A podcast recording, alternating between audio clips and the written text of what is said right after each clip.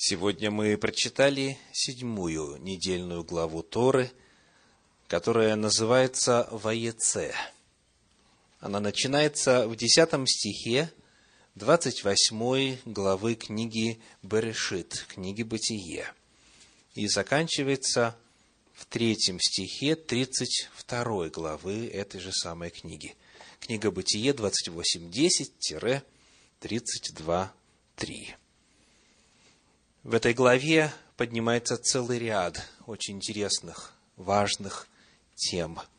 И, коль скоро, по милости Всевышнего, это у нас уже четвертый цикл изучения Торы, мы сегодня можем остановиться на той теме, которую не рассматривали в минувшие годы. А именно, сегодня я хочу пригласить вас к исследованию личности Лавана. Личность Лавана. Вот тема нашего вечера сегодня. Что о нем известно? И какие уроки из того, что Тора сообщает об этом человеке, нужно нам знать и применять? Первое. Первое. Если вы конспектируете, что многие из вас делают, это удачно будет обозначить первым римским. Первое римское. Лаван человек верующий. Первое. Лаван – это человек верующий. Об этом много сказано в Торе на протяжении всего повествования, где упоминается личность Лавана. Первое место, к которому я приглашаю вас обратиться, это книга Бытие, 24 глава, Бытие, 24 глава, стихи 29 и 31. Бытие 24, стихи 29 и 31. У Ревеки был брат именем Лаван. Лаван выбежал к тому человеку, к источнику, и сказал, «Войди, благословенный Господом! Зачем ты стоишь вне? Я приготовил дом и место для верблюдов». Вот эта фраза «благословенный Господом» очень важна. Дело в том, что в подлиннике здесь используется священное Божье имя, то, которое традиционно в иудаизме вслух не произносится.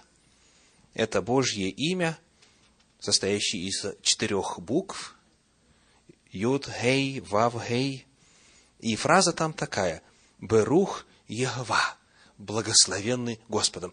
Лаван знает святое Божье имя и использует его, и он незнакомого человека приветствует вот такими словами. Это первое, что указывает на его знание Господа. Второе, это будет цифра вторая арабская, если вы будете держаться моего обозначения – Лаван знает и принимает Божий промысел в истории. Промысел это означает Божью волю в истории. Мы смотрим на 24 главу по-прежнему, где нас сейчас интересует стих 50, Бытие 24, 50. «И отвечали Лаван и Вафуил и сказали, от Господа пришло это дело. Мы не можем сказать тебе вопреки ни худого, ни доброго. Какое дело пришло от Господа? Какая история там рассматривается в 24 главе? Поиск невесты для Исаака. И когда Елиезер, слуга, рассказал все, что было, как Господь ему ярко и явно ответил, тогда Лаван говорит, от Господа пришло это дело, мы не можем препятствовать. Итак, он знает и принимает Божий промысел – в-третьих, 31 глава книги Бытие, 24 стих, показывает еще одну сторону его духовного опыта. Бытие 31, 24.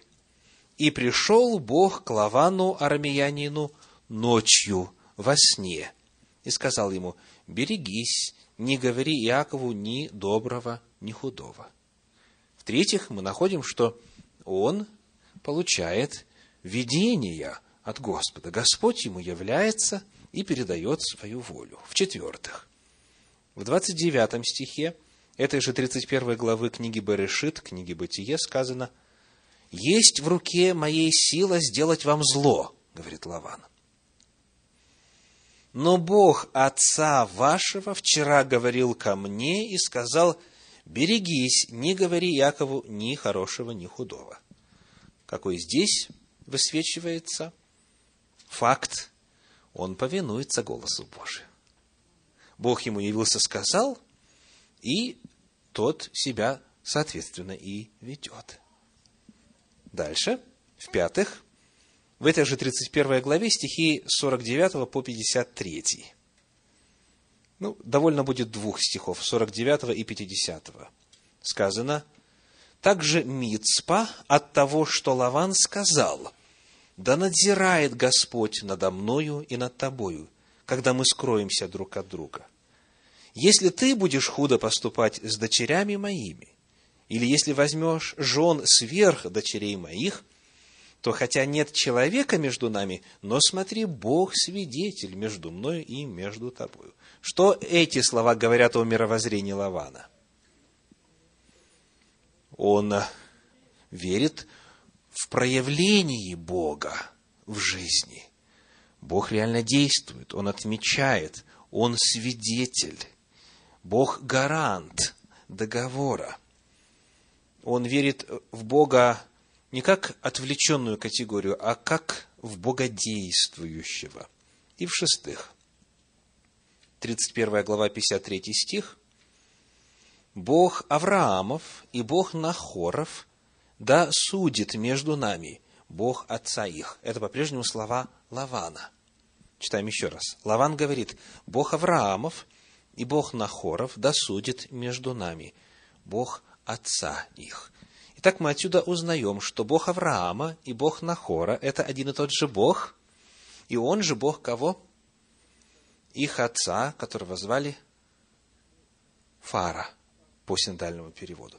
Итак, Фара и Авраам, и Нахор, дети Фары, все поклонялись одному Богу. В книге Бытие в 11 главе, 26 стих сообщает, Бытие 11, 26, Фара жил 70 лет и родил Авраама, Нахора и Арана. То есть мы узнаем, что Авраам и Нахор друг другу братья, они служили одному Богу, как и их отец Фара – а кто такой Лаван во всем этом уравнении? Каково его происхождение? Кем он приходится вот названным? Давайте читать из 24 главы книги «Бытие», стихи 24 и 29. Бытие, 24 глава, стихи 24 и 29. Она сказала ему, «Я дочь Вафуила, сына Милки, которого она родила на хору». Это чьи слова? Это слова Ревеки. Когда она встретила слугу Авраама, она говорит, «Я дочь Вафуила, сына Милки, которого она родила на хору». То есть, соответственно, Ревека на хору приходится кем? Внучкой. Она внучка Нахора. Так. 29 стих. У Ревеки был брат именем Лаван. Итак, Лаван – это внук Нахора, брата Авраама. То есть он родом из той семьи, где знали истинного Бога, поклонялись Ему, служили Ему, и где из поколения в поколение передавалась истина Божья. Шестой момент, он из благочестивой семьи. Повторим. Он использует, потому что знает священное Божье имя. Он им благословляет людей – он знает и принимает Божий промысел. Он получает видение от Бога, он повинуется Богу, он верит в проявление Бога в жизни, он из благочестивой семьи. Хороший человек Лаван, правда? То есть, все перечисленное, в принципе, если бы было отмечено в резюме, то кто бы не принял такого в качестве члена конгрегации той или иной, да? Вот это первое, что мы должны отметить о личности Лавана. Это человек верующий. Второе. второе. В данном случае второе римское. В жизни Лавана есть то, что обозначается следующим термином – синкретизм. Синкретизм. Синкретизм – это смешение. В данном контексте смешение религиозных верований, смешение религиозных представлений и практики. Давайте посмотрим, как это выражается. 31 глава книги «Бытие», 19 стих. Бытие 31, 19. «И как Лаван пошел стричь скот свой, то Рахиль похитила идолов, которые были у отца ее». Так вот, пожалуйста, знает Бога, знает все правильные имена Божьи и все прочее, о чем мы сказали, и вместе с тем у него идолы в доме находятся. 30 стих 31 главы. Это уже слова Лавана – но пусть бы ты ушел, говорит он Иакову, потому что ты нетерпеливо захотел быть в доме отца твоего. Зачем ты украл богов моих? Обратили внимание на перемену термина. Вначале это были идолы, то есть Рахиль украла идолов, а Лаван их называет богами. Дальше стихи 34 и 35. Рахиль же взяла идолов и положила их под верблюжье седло, и села на них, и обыскал Лаван весь шатер, но не нашел, и искал он, конец 35 стиха, но не нашел идолов. То есть, когда описывается, где идолы находились, то они снова идолы, они не боги. Здесь Тора такой тонкий иронический намек делает. Итак, Первый факт заключается в том, что человек, знающий истинного Бога, живущий по его воле, повинующийся ему и прочее, прочее, он, тем не менее, держит в доме идолов, он считает их богами. Вот это синкретизм, смешение религиозных верований и служения. Второй момент.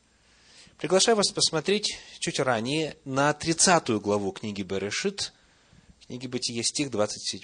Бытие 30, 27. И сказал ему Лаван, «О, если бы я нашел благоволение перед очами твоими! Я примечаю, что за тебя Господь благословил меня». Давайте попытаемся увидеть, где здесь синкретизм. Для этого послушаем другие переводы этого стиха. Бытие 30.27. Современный перевод Российского библейского общества говорит, «Будь добр, послушай, сказал ему Лаван, мне открылось, что благодаря тебе со мною благословение Господне. В синодальном переводе сказано, я примечаю, Российское библейское общество переводит «мне открылось». Понятие об откровении, оно уже вводит нас в мир духовного – но еще недостаточно ясно. Еще один перевод. Перевод Давида и Осифона говорит, «Гадал я, что Господь благословил меня ради тебя». А перевод Фримы Гурфинкель говорит, «Гадал я и знаю, благословил меня Господь ради тебя». Что в оригинале используется ответ древнееврейский глагол «нахаш».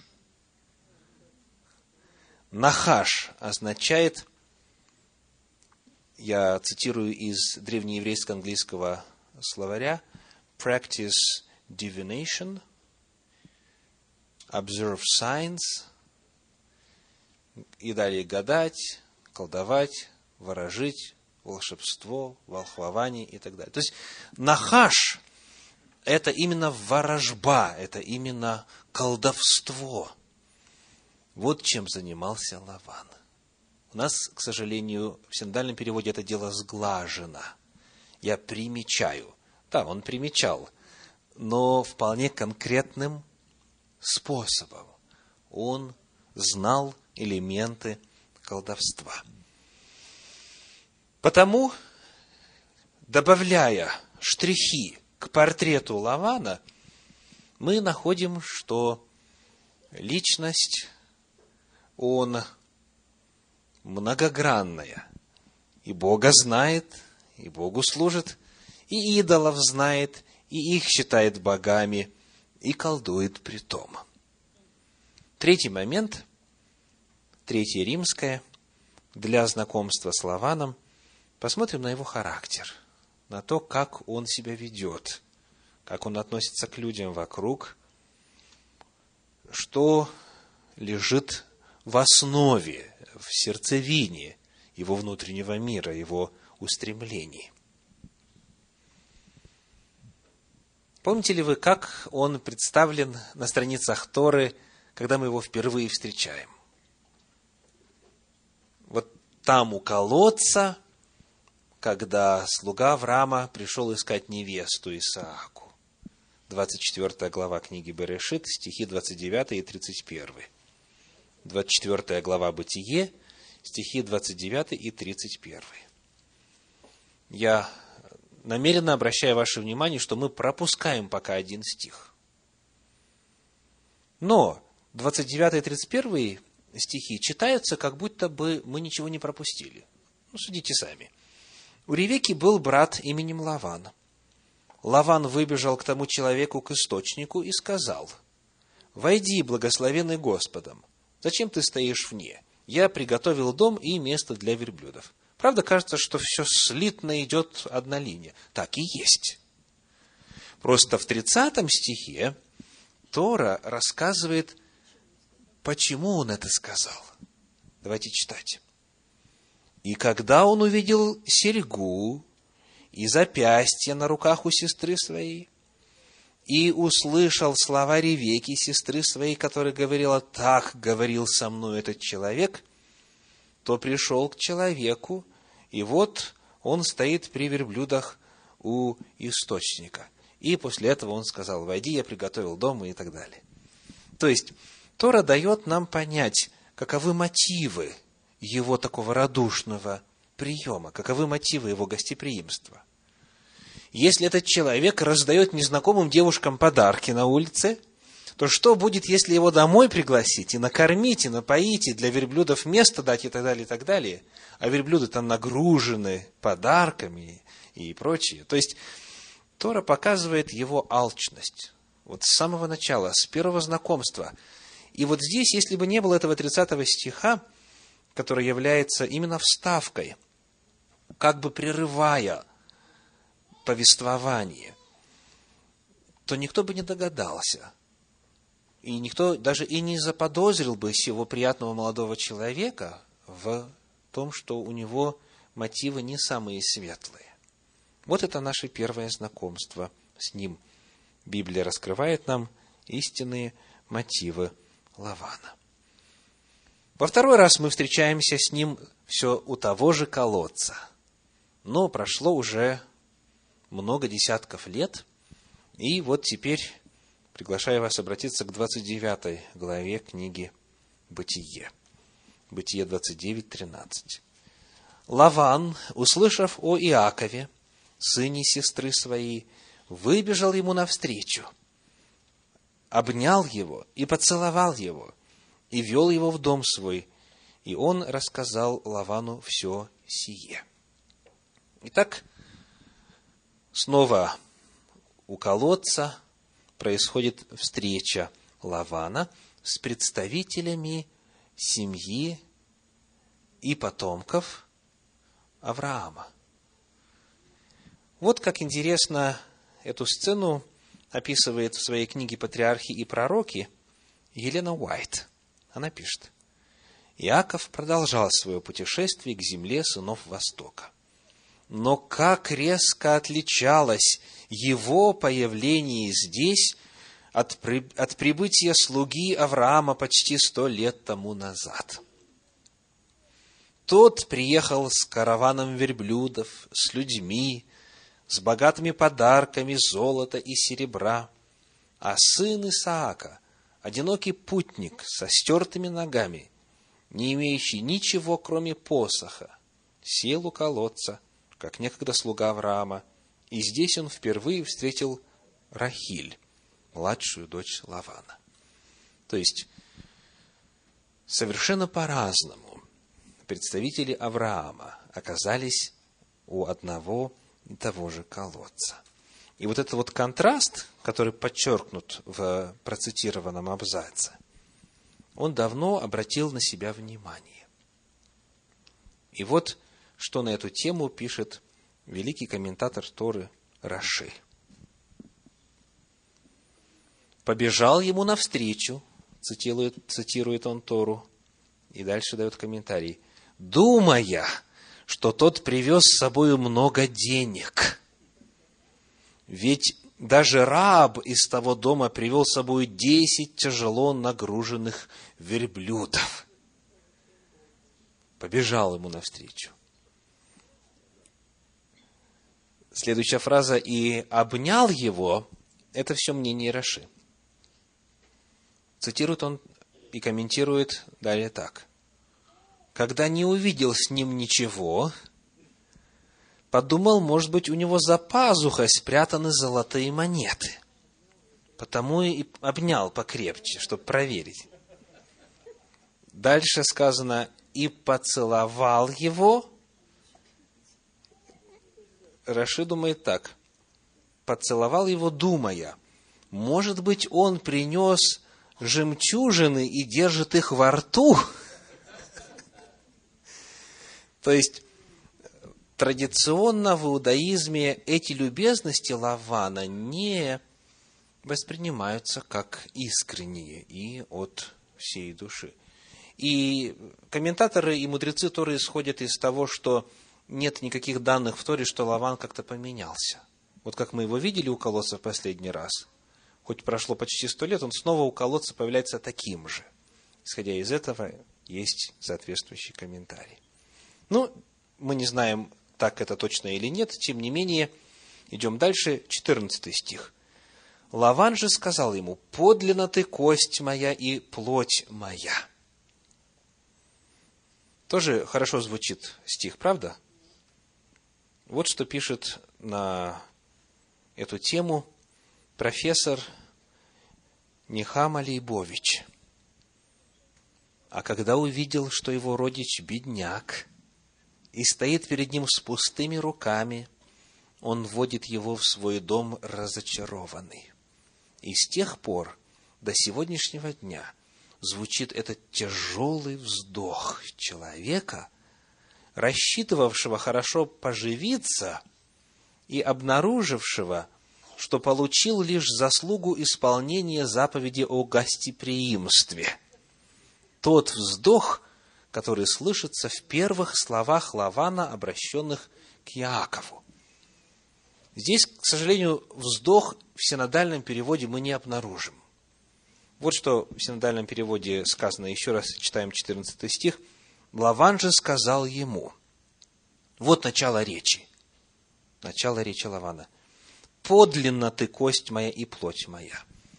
У нас перевели словом подлинно то, что в оригинале, в древнееврейском, звучит так. Ах. Это не перевод, это звучание частицы. Ах. Дальше профессор пишет. А поскольку на иврите «ах» в начале предложения всегда означает противопоставление – Здесь же ему ничто не предшествует, потому что это начало речи Лавана. Как объясняет нам Раши, Лаван вслух отвечает на свои мысли. Дальше цитирую по Раши. «Так ты всего лишь кость моя и плоть моя. Стало быть, мне незачем брать тебя в мой дом, поскольку у тебя ничего нет но только из-за того, что ты мой родственник, я позабочусь о тебе один месяц. И Лаван так сделал, однако недаром. Яков пас его скот. Ну, давайте проверять. Вот это коротенькое слово «ах». Приглашаю посмотреть, как оно переводится в двух местах Торы. во-первых, Бытие 7 глава 23 стих, Бытие 7, 23. «Истребилось всякое существо, которое было на поверхности земли, от человека до скота, и гадов, и птиц небесных. Все истребилось с земли, остался только Ной, и что было с ним в ковчеге. Кто нашел ах? Только. Только. Давайте еще раз читать. Все истребилось с земли, остался только Ной. Это слово «только» – это «ах». Дальше. Девятая глава, четвертый стих, Бытие 9.4. «Только плоти с душою ее, с кровью ее не ешьте». Только плоти с душою ее, с кровью ее не ешьте. То есть, вот эта частица, как говорит Михаил Лейбович, это противопоставление. И сравнивается как бы большая часть с меньшей частью. Сравнивается значительное с незначительным. Вот откуда появляется мысль.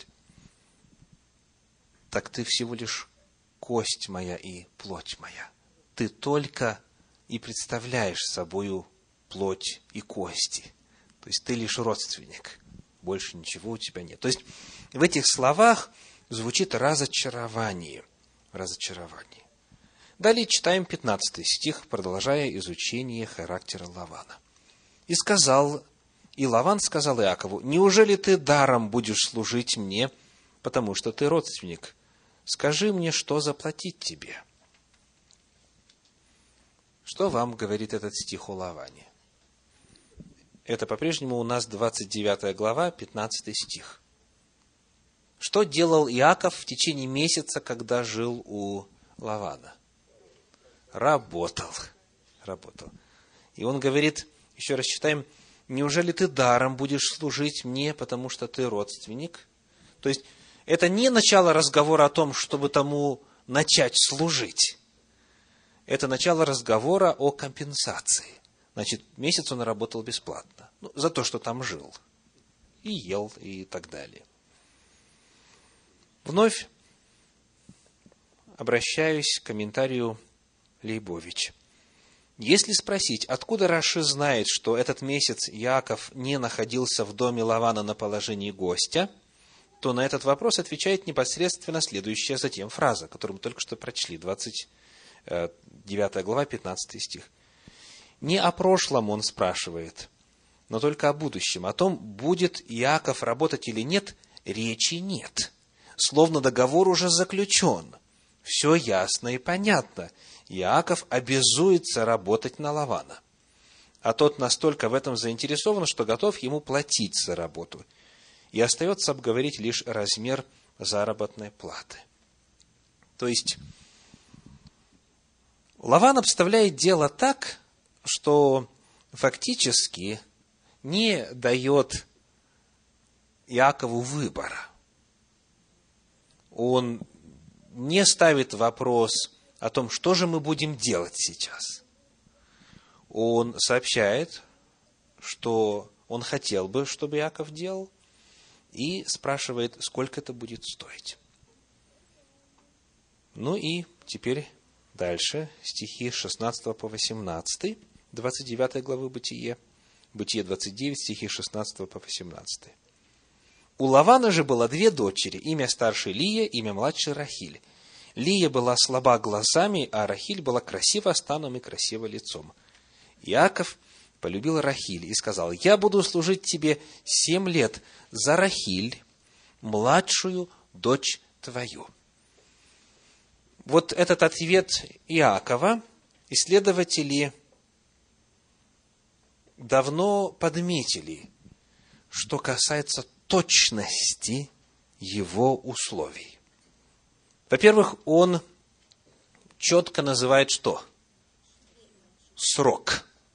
Я буду служить тебе семь лет. Конкретность. Дальше он говорит – Зарахиль меньшую дочь твою. То есть, дано полное определение, срок, имя той, которая станет вознаграждением, дальше родственное отношение к Лавану и возраст меньшая. Вновь обращаемся к Раши. Для чего все эти приметы, вот эти конкретные указания? И он отвечает так. Зная, какой обманщик Лаван, Яков сказал, буду работать на тебя за Рахель. А чтобы Лаван не решил привести другую Рахель с улицы, добавил «дочь твою». Но чтобы Лаван не вздумал поменять имена своих дочерей и назвать Лею Рахелью, Яков уточнил «меньшую». И все-таки это не помогло. 19 стих говорит, Лаван сказал, лучше отдать мне ее за тебя, нежели отдать ее за другого кого. Живи у меня.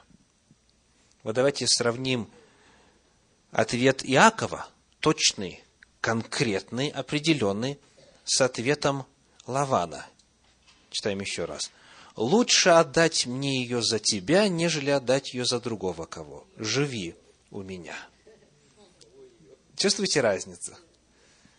Вновь Лейбович пишет, но насколько ясно и недвусмысленно предложение Иакова, настолько же неопределенен и уклончив ответ Лавана. Что это? Обещание, знак вопроса, обязательство, знак вопроса. Трудно ответить на этот вопрос положительно. Что последовало затем, хорошо известно. То есть, э, Тут хитрость, как говорится, на лице написана. В общем-то, Лавана даже, юридически говоря, не за что обвинить. Он не обещал, что через семь лет отдаст Рахиль. То есть, его ответ очень общий, и он даже не говорит, что он это сделает. Он говорит, лучше мне отдать ее за тебя, живи у меня. Вот и все. Дальше. 29 глава, 21 стих. «И сказал Иаков Лавану, то есть прошло семь лет, и сказал Иаков Лавану, дай жену мою, потому что мне уже исполнилось время, чтобы войти к ней». Интересно отметить тот факт, что Лаван сам не инициирует платеж, да, вознаграждение. То есть, работник вынужден сам напоминать. Яков должен сам просить о выполнении условий. Уже вышел срок. Дай мне то, за что я работал. Стихи с 22 по 27. Лаван созвал всех людей того места и сделал пир. Вечером же взял дочь свою Лию и привел ее к нему – и вошел к ней Иаков. И дал Лаван служанку свою Зелфу, в служанке дочери своей Лии. Утром же оказалось, что это Лия. И сказал Лавану, что это сделал ты со мною? Не за Рахиль ли я служил у тебя? Зачем ты обманул меня? Послушайте ответ Лавана. Лаван сказал, в нашем месте так не делают чтобы младшую выдать прежде старшей. Окончи неделю этой, потом дадим тебе и ту, за службу, которую ты будешь служить у меня еще семь лет других. Ну, здесь, как говорится, комментарии излишни. Я одну строчку прочитаю из классического иудейского комментария Санчина. Лаван раскрывается как бессовестный обманщик, который всегда находит оправдание своим поступкам. Он не признает, что он виноват. Он ссылается на какие-то устои, какие-то общеизвестные традиции и так далее. Четвертый момент в характере Лавана – это обман в деловых вопросах. Давайте напомним, что было перед этим у нас. Во-первых, была встреча с Иаковом, точнее, вначале с Елиезером, со слугой Авраама. Первое знакомство, первое впечатление, это первый эпизод. повествующий о характере Лавана. Затем встреча Иакова, как он его принимает. Далее, третий эпизод был обман с Лией. И вот четвертый – обман в деловых вопросах. Читаем в 31 главе книги «Бытие» стихи с 4 по 9. 31 глава, стихи с 4 по 9. И послал Иаков и призвал Рахиль и Лию в поле к стаду мелкого скота своего и сказал им, «Я вижу лицо отца вашего, что оно ко мне не таково, как было вчера и третьего дня. Но Бог отца моего был со мною. Вы сами знаете, что я всеми силами служил отцу вашему, а отец ваш обманывал меня и раз десять переменял награду мою» но Бог не попустил ему сделать мне зло. Когда сказал он, что скот с крапиной будет тебе в награду, то скот весь родил с крапинами. А когда он сказал, пестрые будут тебе в награду, то весь скот и родил пестрых. И отнял Бог скоту отца вашего и дал мне. Здесь еще одна черта всплывает. Он меняет условия. Когда видит, что условия не в его пользу. Нет, давай теперь вот такие будут твои. Нет, давай теперь наоборот. И так далее. Дальше. Эта же самая тема, что касается платы Иакову, в 31 главе в стихах с 38 по 42 снова поднимается, уже во время разговора Иакова непосредственно с Лаваном. 31 глава, стихи с 38 по 42. «Вот двадцать лет я был у тебя, овцы твои и козы твои не выкидывали, овнов стада твоего я не ел, Растерзанного зверем я не приносил к тебе, это был мой убыток. Ты с меня взыскивал. Днем ли что пропадало, ночью ли пропадало. Я томился днем от жара, а ночью от стужи, и сон мой убегал от глаз моих. Таковы мои двадцать лет в доме твоем. Я служил тебе четырнадцать лет за двух дочерей твоих и шесть лет за скот твой, а ты десять раз переменял награду мою. Если бы не был со мною Бог отца моего, Бог Авраама и страх Исаака, ты бы теперь отпустил меня ни с чем. Бог увидел бедствие мое и труд рук моих и вступился за меня вчера. И второй вопрос касательно обмана в деловых вопросах. Второй момент касается э, приданого. Касается приданого дочерям в 31 главе стихи с 14 по 16. С 14 по 16. Рахиль и Лия сказали ему в ответ, «Есть ли еще нам доля и наследство в доме отца нашего? Не за чужих ли он нас почитает? Ибо он продал нас и съел даже серебро наше». Посему все богатство, которое Бог отнял у отца нашего, есть наши и детей наших. И так делай все, что Бог сказал тебе. Вот это очень интересное заявление. Дочери Лавана говорят, что отец их продал и их серебро съел. Почему их серебро? О чем идет речь? Вот как этот момент объясняет Елена Уайт в книге «Патриархи и пророки». В древнее время обычай требовал, чтобы перед заключением брачного договора жених внес отцу невесты определенную сумму денег, или равные ей по стоимости другие ценности, согласно обстоятельствам. Эта традиция являлась как бы гарантией брака. Родители считали небезопасным доверять судьбу своих детей тем женихам, которые не могли материально обеспечить семью. Если они не были в достаточной мере, мере экономны и энергичны в ведении хозяйства, приобретении скота и земель, это вызывало опасения, что в своей жизни они ничего не достигнут. Но для тех, кто не имел ничего, чтобы уплатить за жену, были предусмотрены другие условия. Им позволялось отработать необходимую сумму денег, трудясь для отца полюбившейся девушки. Когда такой молодой человек проявлял себя честным и достойным во всех отношениях, девушку отдавали ему в жены, а выкуп, который отец получал за дочь, он, как правило, вручал ей перед свадьбой.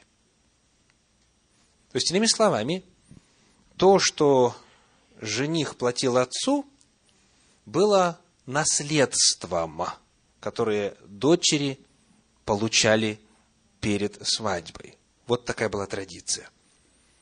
С Рахилью и Лией, дальше пишет Елена Уайт, получилось иначе. Лаван корыстно удержал преданные, которые они должны были получить. Именно это при своем выходе из Месопотамии они имели в виду, говоря, ибо он продал нас и съел даже серебро наше. Итак, какие уроки сегодня вы извлекли из исследования личности Лавана в Торе? Довольно много очень важных уроков. Я назову некоторые из них. Первый. Остерегайтесь лаванов. Остерегайтесь лаванов. Тех людей, у которых может быть имя Божье на устах, все правильные имена, все как полагается, с благословениями и так далее. У них может быть мягкая, приятная речь. Да? Как он хорошо приглашал и зазывал – а как он красиво говорит в 31 главе, когда он гнался, чтобы наказать ушедших дочерей и внуков и так далее. 31 глава стихи 27 и 28. Он говорит Иакову, «Зачем ты убежал тайно и укрылся от меня, и не сказал мне, я отпустил бы тебя с весельем и с песнями, с тимпаном и с гуслями?» ты не позволил мне даже поцеловать внуков моих и дочерей моих. То есть он говорит о том, что, оказывается, там пир уже был заранее задуман, и он обвиняет Иакова в бессердечности, что тот внуков не дал поцеловать.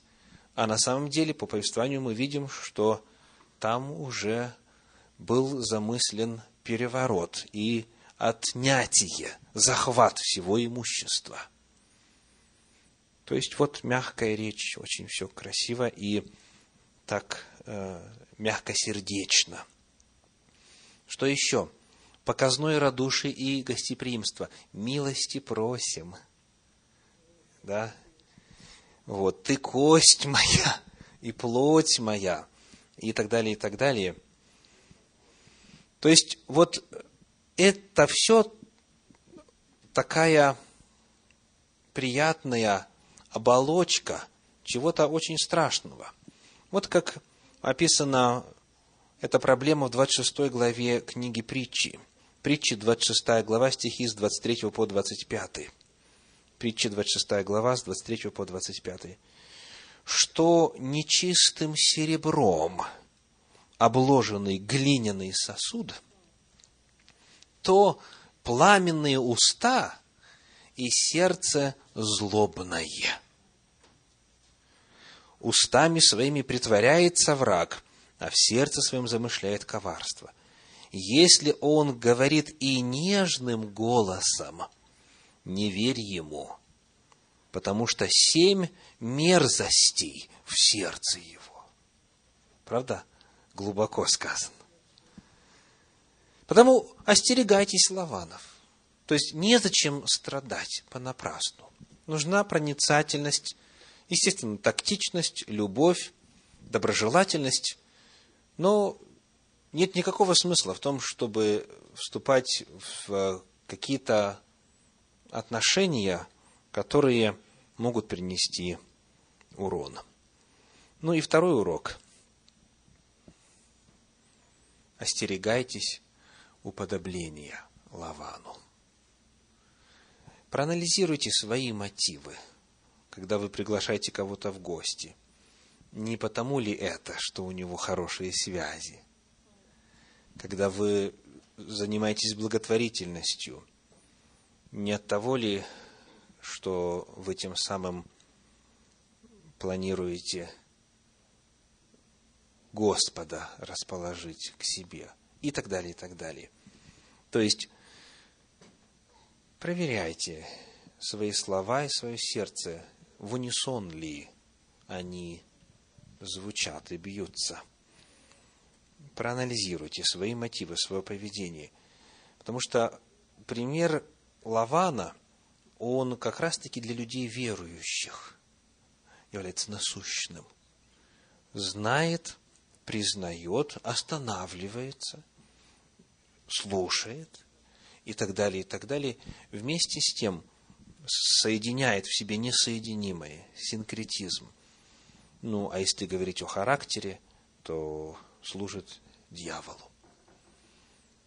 Остерегайтесь лаванов, остерегайтесь уподобления лаванам.